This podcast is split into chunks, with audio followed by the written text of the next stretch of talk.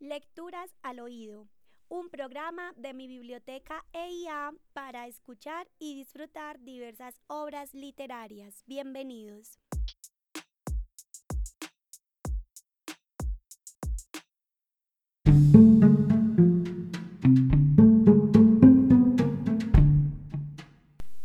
Era ya medianoche cuando la sombra empezó a dar muestras de cansancio.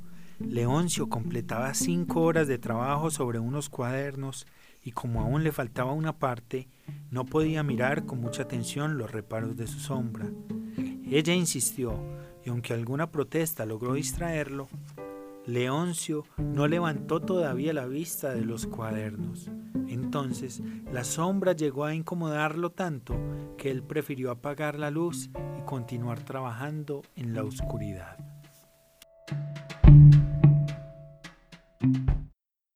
Escuchamos el cuento Queja de una sombra del escritor bogotano Luis Fallad en la voz de Santiago Bedoya, analista de biblioteca.